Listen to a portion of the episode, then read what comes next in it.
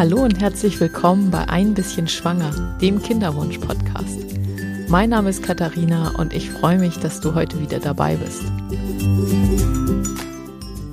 In der letzten Episode ging es ja um meine erste Fehlgeburt. Ähm, ja, die, die Episode ist mir wirklich schwer gefallen. Jetzt ist es, jetzt wird es Gott sei Dank jetzt, wieder aufwärts. Ähm, ich hoffe auch, dass dich das nicht allzu doll mitgenommen hat. Das ist einfach kein schönes Thema und grundsätzlich ist es eben genau das, was man nie erleben will. Ich weiß heute noch, dass ich, ich war früher oder ich war damals dann auch hier und da in so Foren unterwegs und dann gab es immer, wenn man über diese größere Oberfläche gegangen ist, gab es so die unterschiedlichen Unterforen und dann gab es eben auch dieses Forum zur Fehlgeburt und ja, ich habe immer gehofft, dass ich da nie reingehen muss, aber gut, musste ich dann eben doch. Und ähm, als das dann der Fall war, muss ich aber sagen, dass das dann auch wirklich geholfen hat, weil da eben dann wieder Leute sind, die einem weiterhelfen können, die da schon Erfahrungen haben. Und das fand ich damals total wertvoll.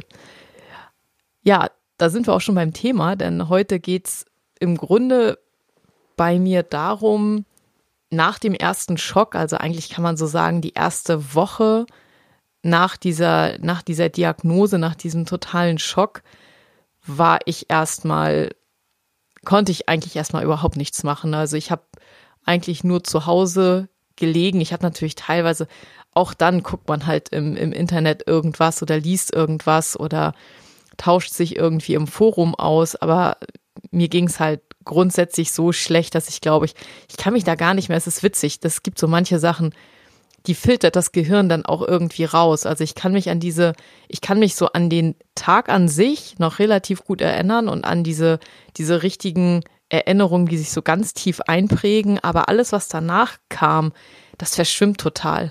Also da ist irgendwie nicht mehr so richtig viel da. Also ich weiß, dass ich auf jeden Fall viel zu Hause war und es mir wirklich schwer ging, irgendwie aus dem Haus zu gehen.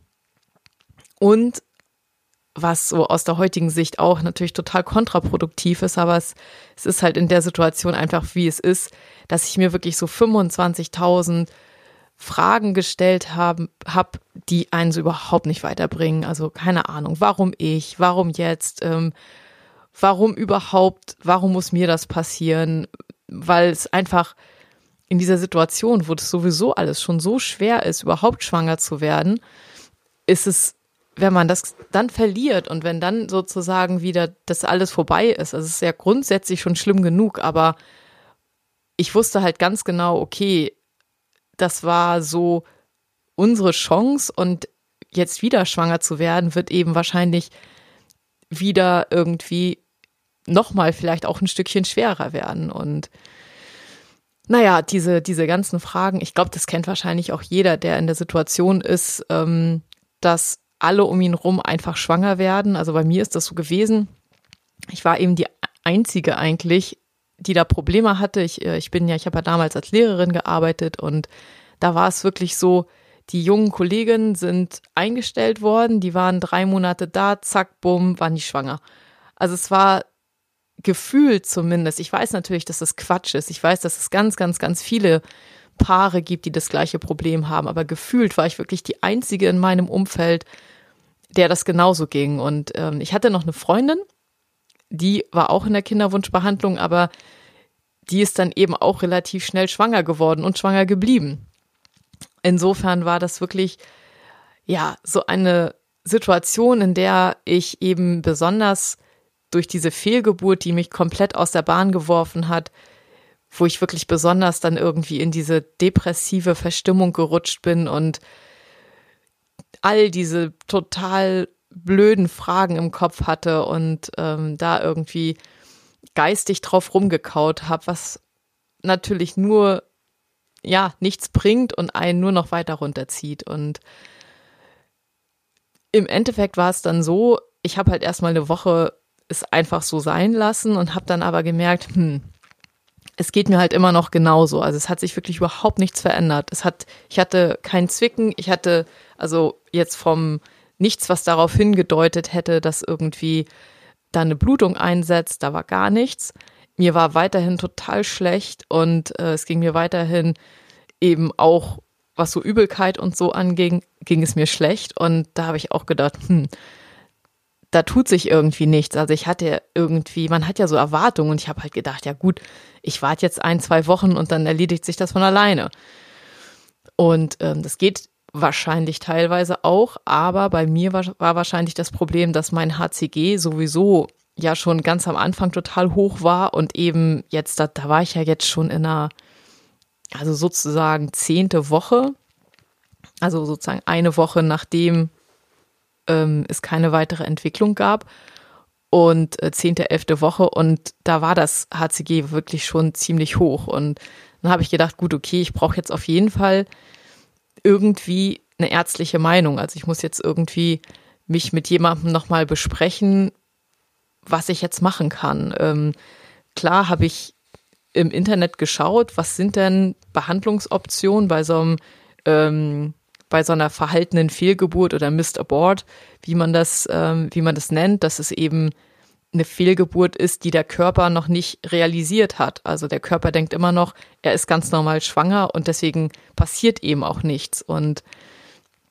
ich habe dann eben mich so ein bisschen auch belesen in dieser Woche und gut, dann gibt es eben im Endeffekt drei Alternativen. Einmal ist die erste Alternative eben das Abwarten, obwohl das auch, also zuerst, wie bei so vielen Dingen, denkt man so, ja, ist doch ganz simpel. Klar, möchte ich erstmal abwarten, der Körper kriegt das schon selbst hin. Und es ist aber eben so, dass auch wenn man abwartet und auch wenn es nicht so wie bei mir ist, dass das HCG schon ganz, ganz hoch ist, sondern auch wenn es unter Umständen eben ganz normal ist oder die Schwangerschaft noch gar nicht so weit ist, wie jetzt, wie es jetzt bei mir war, also was zum Beispiel in der, in der siebten, achten Woche oder so, dann kann es trotzdem mit dem Abwarten auch Probleme geben, wenn nämlich durch die, durch die dann einsetzende Blutung nicht die gesamte Gebärmutter entleert wird. Und das ist dann eben so, dass man zwar abwarten kann und natürlich ist dann auch so ist, dass irgendwann ähm, die Regel einsetzt oder eine Blutung einsetzt. Das Problem ist aber, wenn der Körper, also insbesondere, ich glaube, bei ganz frühen Geschichten jetzt, fünfte, sechste, siebte Woche, ist es wahrscheinlich gar kein Thema. Aber wenn es schon ein kleines bisschen, die Schwangerschaft schon ein kleines bisschen älter ist, dann kann es eben auch passieren, dass noch irgendwie Gebärmutter, Schleimhautteile in der Gebärmutter überbleiben. Und da wird es dann halt problematisch, weil dann kann es irgendwie zu Entzündungen kommen oder ähnlichem. Und dann muss man eben doch zur Ausschabung. Also dann muss doch ein chirurgischer Eingriff gemacht werden. Und insofern war das Abwarten für mich zwar erstmal grundsätzlich so die erste Wahl, weil am natürlichsten, aber ich hatte dann schon so ein kleines bisschen, nachdem ich ein bisschen gelesen hatte, dachte ich schon, hm, ja, im Hinterkopf so, ja, aber möglicherweise landet man dann trotzdem im OP und das vielleicht sogar noch mit, mit einer problematischen, problematischeren Grundsituation. Das heißt, hat man schon irgendwie eine Entzündung oder ähnliches, dann ähm, ist es natürlich auch so, da muss man wieder Antibiotika nehmen etc. pp. Ähm, das wäre das mit dem Abwarten. Die zweite Option, die man hat, das ist, ähm, dass man ein Medikament nimmt, was ähm, die Gebärmutter sozusagen dazu animiert, die Gebärmutterschleimhaut auszustoßen. Das ist ähm, ein, Medikament, das heißt Zytotec. Das ist ähm, Misop Misoprostol, heißt der Wirkstoff. Und ähm, ja, das Zytotec, das wird oder wurde in Deutschland äh, einerseits für äh, Schwangerschaftsabbrüche oder eben, wie das so schön heißt, Abortinduktion, also dass sozusagen der Körper ähm, zu einer Fehlgeburt animiert wird. Und ähm, einerseits wird Zytotec dafür benutzt oder wurde und ähm, kann aber auch zur Geburtseinleitung benutzt werden. Ist aber nur, also das ist sozusagen wieder eine andere Geschichte. Und grundsätzlich muss einem klar sein, dass dieses Medikament dazu nicht gedacht ist. Also es ist normalerweise ein Medikament, was so für Magen, Magen- und Darmbeschwerden ähm, entwickelt wurde und auch für diese Magen- und Darmbeschwerden eben zugelassen ist. Und alles, was eben in Richtung ähm, Fehlgeburtseinleitung oder sozusagen eine Art medikamentöse Ausschabung, was das angeht, ist eben ein Off-Label-Use, nennt man das. Also das heißt, es ist nicht verboten, das Medikament so zu benutzen, aber das Medikament an sich ist eben auch nicht dafür gedacht. Und ähm, bei dem Misoprostol ist es eben so, dass erstens ähnlich so ein bisschen wie beim Abwarten die Erfolgschancen nicht, also die sind schon hoch, die liegen etwa bei 70 Prozent, aber es ist eben auch nicht unbedingt so, dass man sagt, ja wunderbar, man nimmt jetzt dieses Medikament und damit kann man damit abschließen, sondern es ist eben auch so, dass es nicht unbedingt sofort funktioniert, also man muss es dann unter Umständen eben mehrfach nehmen oder es funktioniert gar nicht, dann muss man auch wieder sich auf eine OP, also auf eine richtige Ausschabung einstellen. Oder ist es eben so, es funktioniert schon, das heißt, der Körper versucht es von sich aus dann auszustoßen, aber es funktioniert halt nicht ideal. Das heißt, man hat die gleiche Situation, als wenn es beim Abwarten geklappt hätte und der Körper aber nicht die gesamte Gebärmutter richtig entleert hat. Und auch das ist dann wieder eine Indikation, wo man dann wieder auf eine Ausschabung zurückgreifen müsste. Das heißt, diese medikamentöse Therapie ist zwar ein Weg, aber ist eben auch nicht unbedingt ein Weg, der hundertprozentig funktioniert. Und dann gibt es eben auch noch einige Nebenwirkungen. Also es gibt einige eher, ja, ich will nicht sagen normale Nebenwirkungen, aber Nebenwirkungen, mit denen man sicherlich leben kann. Da kommt irgendwie Übelkeit, Fieber, Durchfall, Erbrechen äh, äh, unter Umständen auf einen zu.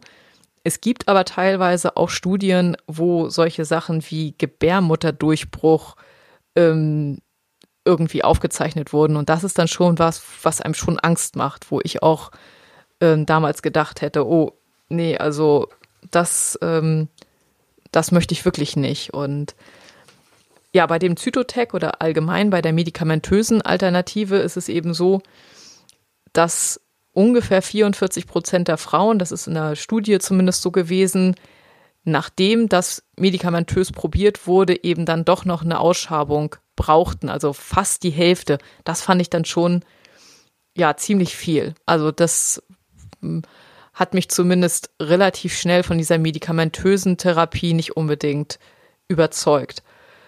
Eine Sache gibt es da noch, die ich zumindest mit aufführen wollte, obwohl ich habe das jetzt nicht bis in alle Ecken sozusagen versucht zu recherchieren, weil wahrscheinlich wird man es eh nicht wirklich rausfinden. Es ist eben so, dass schon 2006 die Firma Pfizer die äh, Zytotec in Deutschland auf den Markt bringt oder allgemein auf den Markt bringt, ähm, in Deutschland zumindest vom Markt genommen hat. Und jetzt ab März 2018 ist das Medikament auch in Frankreich nicht mehr auf dem Markt. Und es ist aber relativ schwer herauszufinden, warum. Also es wird zwar gesagt, es sind die Nebenwirkungen, das ist aber nicht unbedingt plausibel. Und es ist eben so, dass andere Medikamente mit dem gleichen Wirkstoff trotzdem noch auf dem Markt sind und auch weiter auf den Markt gebracht werden. Und äh, Zytotec ist aber super günstig. Also Zytotec kostet irgendwie für eine Behandlung, also sozusagen für einen, für eine äh, Fehlgeburt, die damit ähm, indiziert wird, äh, kostet Zytotec irgendwie 64 Cent. Und ähm, dann gibt es ein anderes Medikament, das kostet für die gleiche Leistung 36 Euro. Und das ist eben weiterhin auf dem Markt. Insofern wollte ich es einfach nur erwähnen, dass es da zumindest, was diese ganze was den ganzen Verkauf von dem Medikament angeht, irgendwie so ein paar Ungereimtheiten gibt. Ja, das dritte ist dann die chirurgische Therapie. Das ähm, wäre dann eben eine, eine Ausschabung, wird auch äh, Curettage oder Abrasio genannt. Und dabei wird mit einer Kürette, das ist so eine Art stumpfer Löffel, ähm, wird die Gebärmutter möglichst vorsichtig eben von der Gebärmutterschleimhaut äh, getrennt und die Gebärmutterschleimhaut wird sozusagen rausgeschabt aus der Gebärmutter. Und vorher wird der Muttermund, also die Cervix, äh, versucht so leicht zu dehnen, damit man eben mit diesen Instrumenten auch in die Gebärmutter kommt. Und um das so ein bisschen zu erleichtern, kann man äh, vorher also ungefähr drei Stunden vor dem Eingriff soll das gemacht werden, kann man äh, Prostaglandine in die Scheide einführen und dadurch wird der Muttermund eben ein bisschen weicher gemacht. Das macht es dann, macht sozusagen diese Dehnung, die dann notwendig ist, äh, für die, für die, für den Muttermund ein bisschen sanfter oder unterstützt das.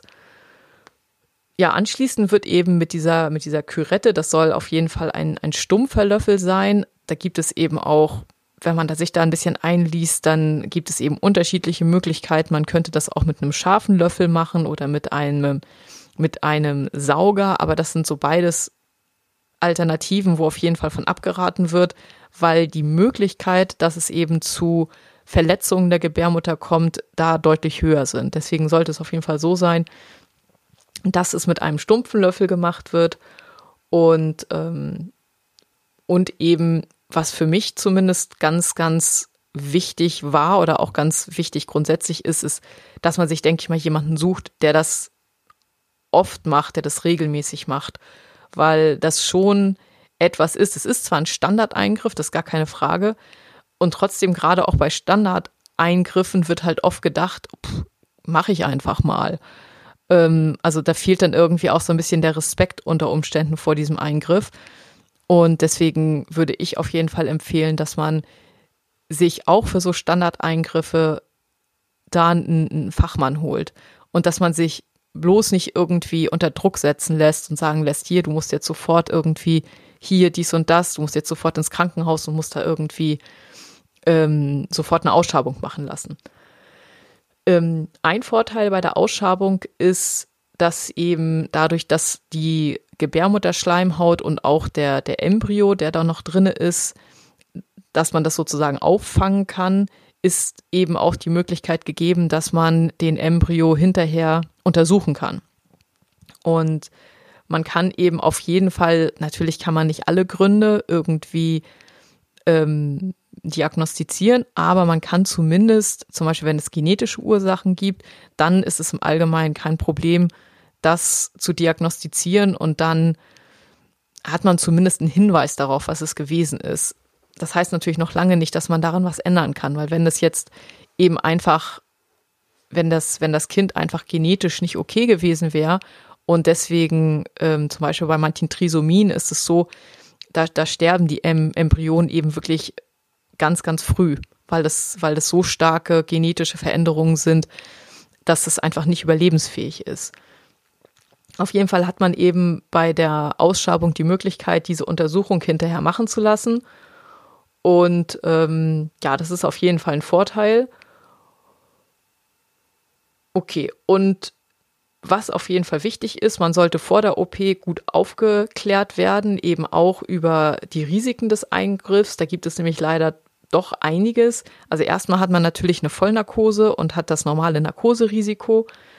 Und dann gibt es aber eben bei der Ausschabung auch die Möglichkeit, dass man die Gebärmutter verletzt, dass es zum Beispiel zu Gebärmutterperforation kommt, also dass hinterher ähm, ein Loch in der Gebärmutter ist ähm, oder dass der Muttermund ver verletzt wird, wenn eben, wenn jemand eben nicht genug aufpasst oder das nicht vorsichtig genug macht, dass er den Muttermund dehnt. Da kann man, kann natürlich auch was kaputt gehen. Und ein, eine weitere wirklich schlimme Komplikation, die teilweise noch relativ unbekannt ist, ist das Aschermann-Syndrom. Und das ist im Endeffekt eine, man muss sich das so vorstellen, als wenn die Gebärmutterschleimhaut vernarbt nach so einem Eingriff, weil irgendwie die Gebärmutterwand verletzt wurde durch eben zum Beispiel, wenn so eine, so eine Ausschabung nicht mit einem stumpfen Löffel, sondern mit einem, mit einem scharfen Löffel durchgeführt wurde und dann von jemandem, der nicht genau wusste, was er da tut, dann kann man eben haben, dass hinterher sich da Verwachsung und Vernarbung der Gebärmutterschleimhaut ergeben und das nennt man dann das Aschermann-Syndrom.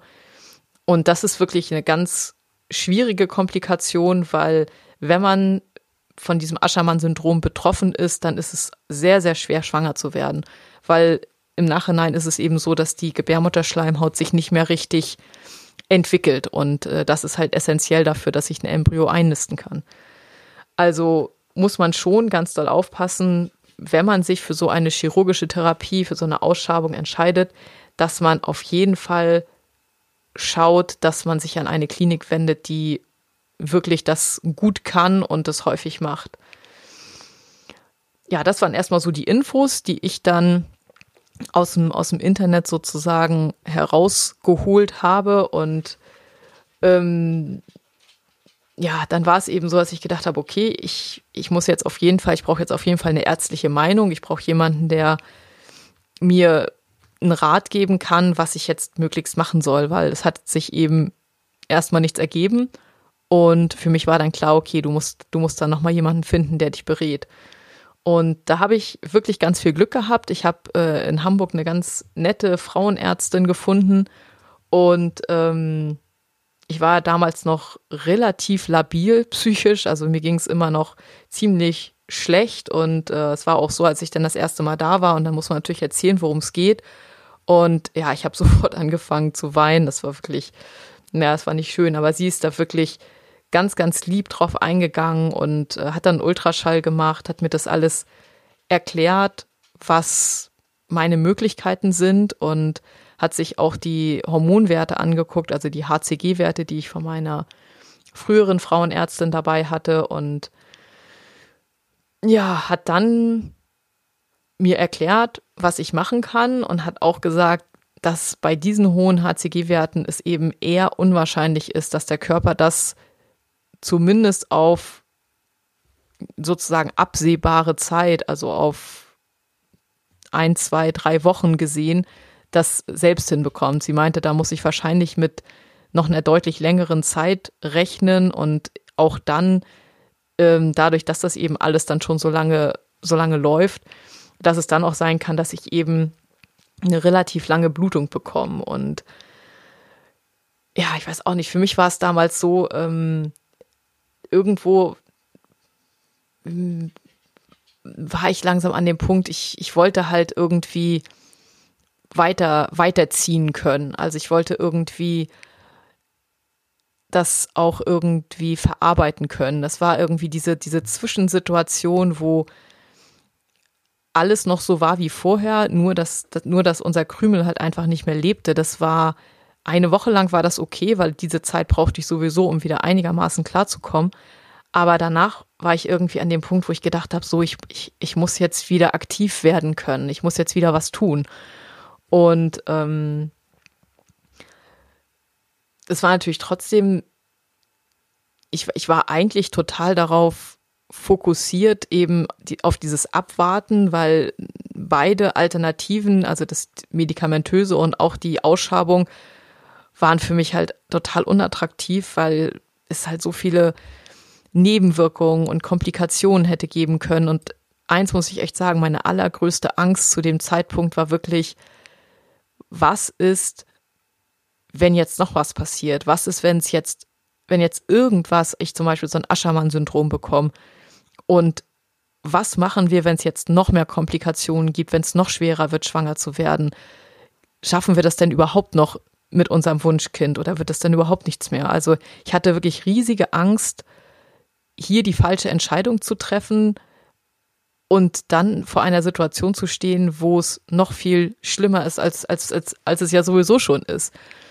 Und meine Frauenärztin oder die neue Frauenärztin ähm, ist da ganz toll drauf eingegangen, hat gesagt, okay, sie gibt mir erstmal einen Tipp, von welche Klinik sie empfehlen würde und welche, welche Ärzte sie empfehlen würde. Und ich soll mir das alles angucken, ich soll mich ein bisschen informieren, ich soll in mich gehen und schauen, was kann ich mir am besten vorstellen. Und ähm, ich wollte sowieso noch eine Woche weiter warten.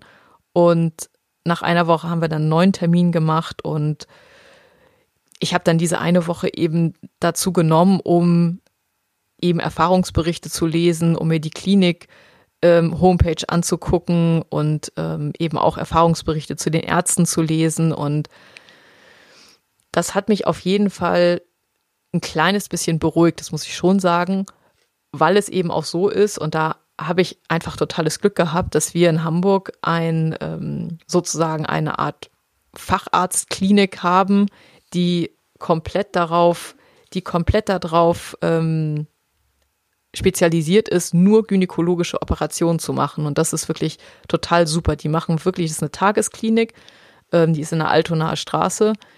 Und die machen wirklich nur gynäkologische Operationen, die machen nichts anderes. Die sind, ähm, da ist eben auch, das sind teilweise Ärzte, die sind auch auf dieses Aschermann-Syndrom einfach spezialisiert, dass die versuchen, das sozusagen wieder rückgängig zu machen, wenn es da in vorigen, ähm, in vorigen Operationen Fehler gemacht wurden, dass die das sozusagen dann wieder versuchen zu heilen. Und das hat mir auf jeden Fall, ja, das hat mir auf jeden Fall ein besseres Gefühl gegeben. Und ähm, dass ich zumindest die Möglichkeit habe, zu Spezialisten zu gehen, die das, die das richtig einschätzen können und die eben das auch oft machen. Also nicht in irgendein Krankenhaus, wo das keine Ahnung, wo das dann irgendjemand macht, der einfach sagt, ach Gott, so eine Ausschabung, da, da, da putze ich mal einmal mit so einem Löffel durch und gut ist. Also das, ähm,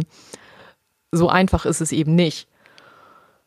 Naja, und dann bin ich nach, äh, nach einer Woche eben zu meiner Ärztin gegangen. Da hat sich dann auch weiterhin nichts getan. Also ich fühlte mich weiterhin schlecht. Ich war weiterhin, ähm, mein Körper hat es weiterhin nicht verstanden und ähm, für mich war es dann eben auch klar, okay, ich nehme auf jeden Fall dann den Weg der Ausschabung, weil die anderen Möglichkeiten, also abwarten, hat sich ja nun nicht unbedingt bewährt und ähm, das mit den Medikamenten war für mich so, wenn die Wahrscheinlichkeit sowieso bei 50 Prozent liegt, dass ich hinterher sowieso dann noch eine Ausschabung brauche, dann brauche ich mir diese Medikamente nicht antun.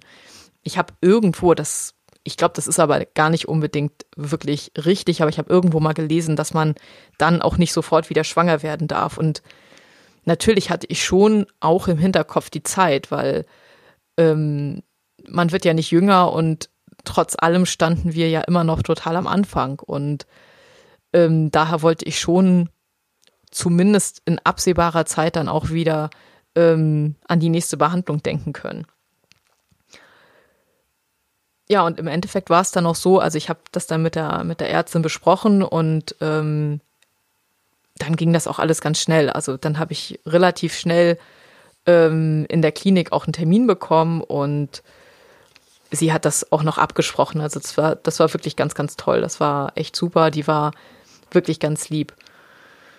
Ähm, ein paar Sachen möchte ich auf jeden Fall jetzt nochmal zu dieser, zu dieser Ausschabungs- Thematik sagen, die jetzt nicht unbedingt was mit mir zu tun haben. Also mir ging das damals nicht so, aber ich habe ähm, ich habe Bekannte oder Freundinnen, die schon ähnliche Erfahrungen gemacht haben. Also ähm, eine meiner Freundinnen hatte eben auch eine Fehlgeburt. Ich glaube auch in der neunten Woche ist das gewesen. Und da war das so, dass ihre Frauenärztin ähnlich wie meine erste Frauenärztin, ich weiß auch nicht, also das ist für mich irgendwie ein Rätsel, dass die Frauenärztinnen da irgendwie dann auf einmal so einen riesen Druck machen, weil auch meine erste Frauenärztin meinte ja sofort, ja, sie brauchen jetzt sofort auf jeden Fall für nächste Woche einen Ausschabungstermin.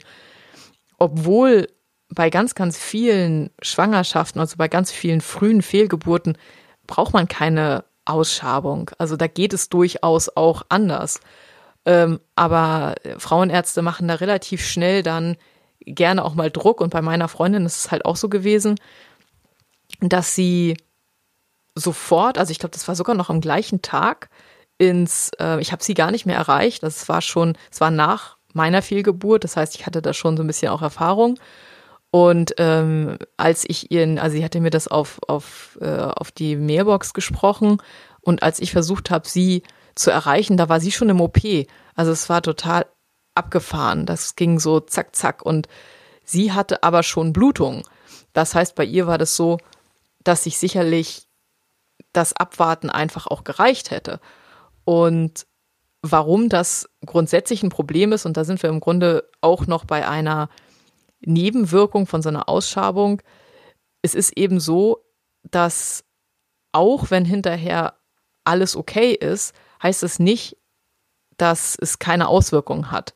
Also ähm, bei ihr ist das so gewesen, sie ist dann relativ schnell wieder schwanger geworden und ähm, hat dann aber relativ starke Geburtskom also Geburtskomplikationen gehabt und zwar nicht während der Geburt, aber die Plazenta konnte sich dann nicht richtig lösen. Und ähm, das ist eine relativ häufige Komplikation, die man haben kann, wenn man eben vorher eine Ausschabung hatte, weil es eben trotzdem irgendwie zu Unregelmäßigkeiten kommt. Und das ist jetzt zwar noch ganz, ganz, ganz lange hin, aber ähm, bei mir ist es nämlich genauso gewesen. Also, ähm, und deswegen denke ich so ein bisschen, ich habe eine Ausschabung gehabt, meine Freundin hat eine Ausschabung gehabt und äh, bei uns ist es bei beiden so gewesen, dass ähm, es dann bei der Geburt später Probleme gegeben hat. Deswegen sollte man schon sich auf gar keinen Fall drängen lassen, sich auf gar keinen Fall stressen lassen. Es gibt überhaupt keinen Grund,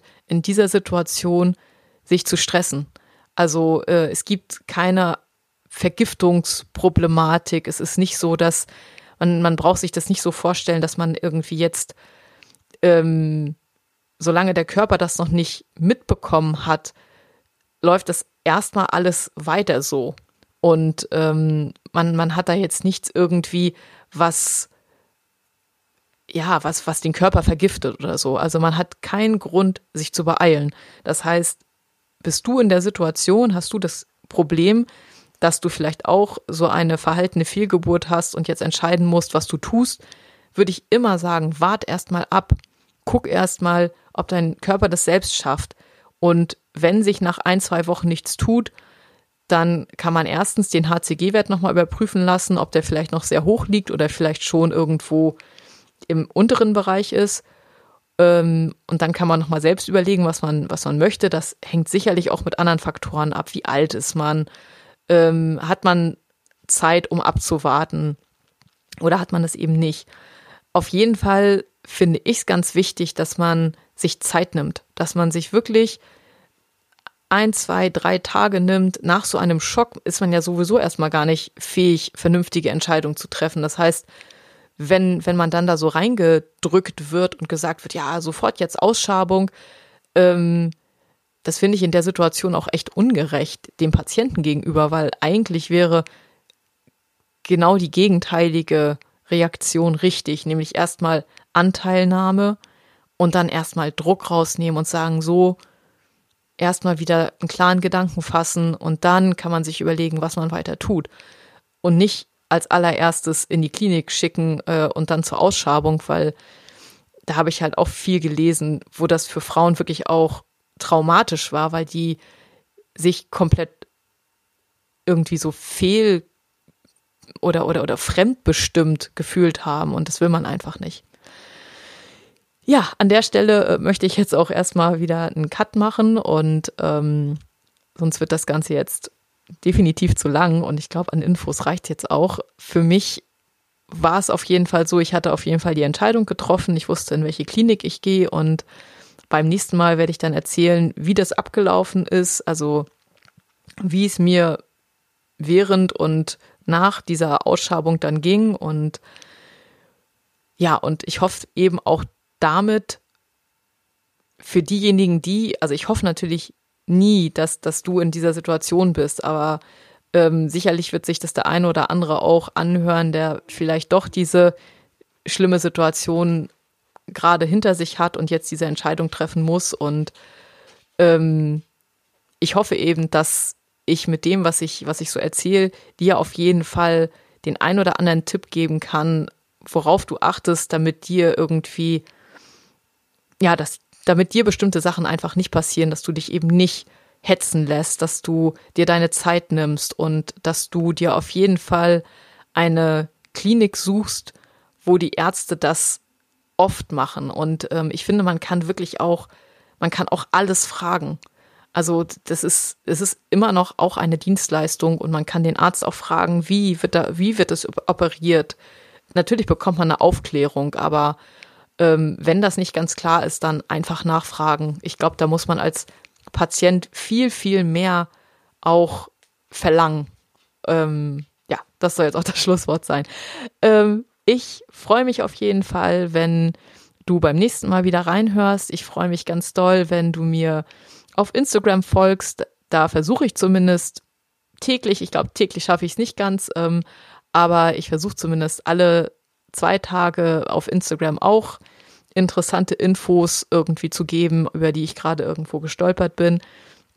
Ich freue mich, wenn du ähm, bei Facebook auf meine Seite kommst ähm, und, und die Seite likest. Und wahnsinnig würde ich mich freuen, wenn du mir bei iTunes eine Bewertung hinterlässt. Und ähm, ja, ich wünsche dir auf jeden Fall einen ganz schönen Tag. Es ist endlich Frühling und ähm, draußen wird es langsam wieder grüner. Für mich ist das immer ein Riesen, ja, also das macht die Laune einfach so viel besser. Das ist einfach total schön und ich hoffe, das ist für dich auch so und ich wünsche dir alles, alles Liebe und viel Erfolg und viel Glück bei jedem Step, wo du jetzt gerade bist und ja, auf jeden Fall alles Liebe, deine Katharina.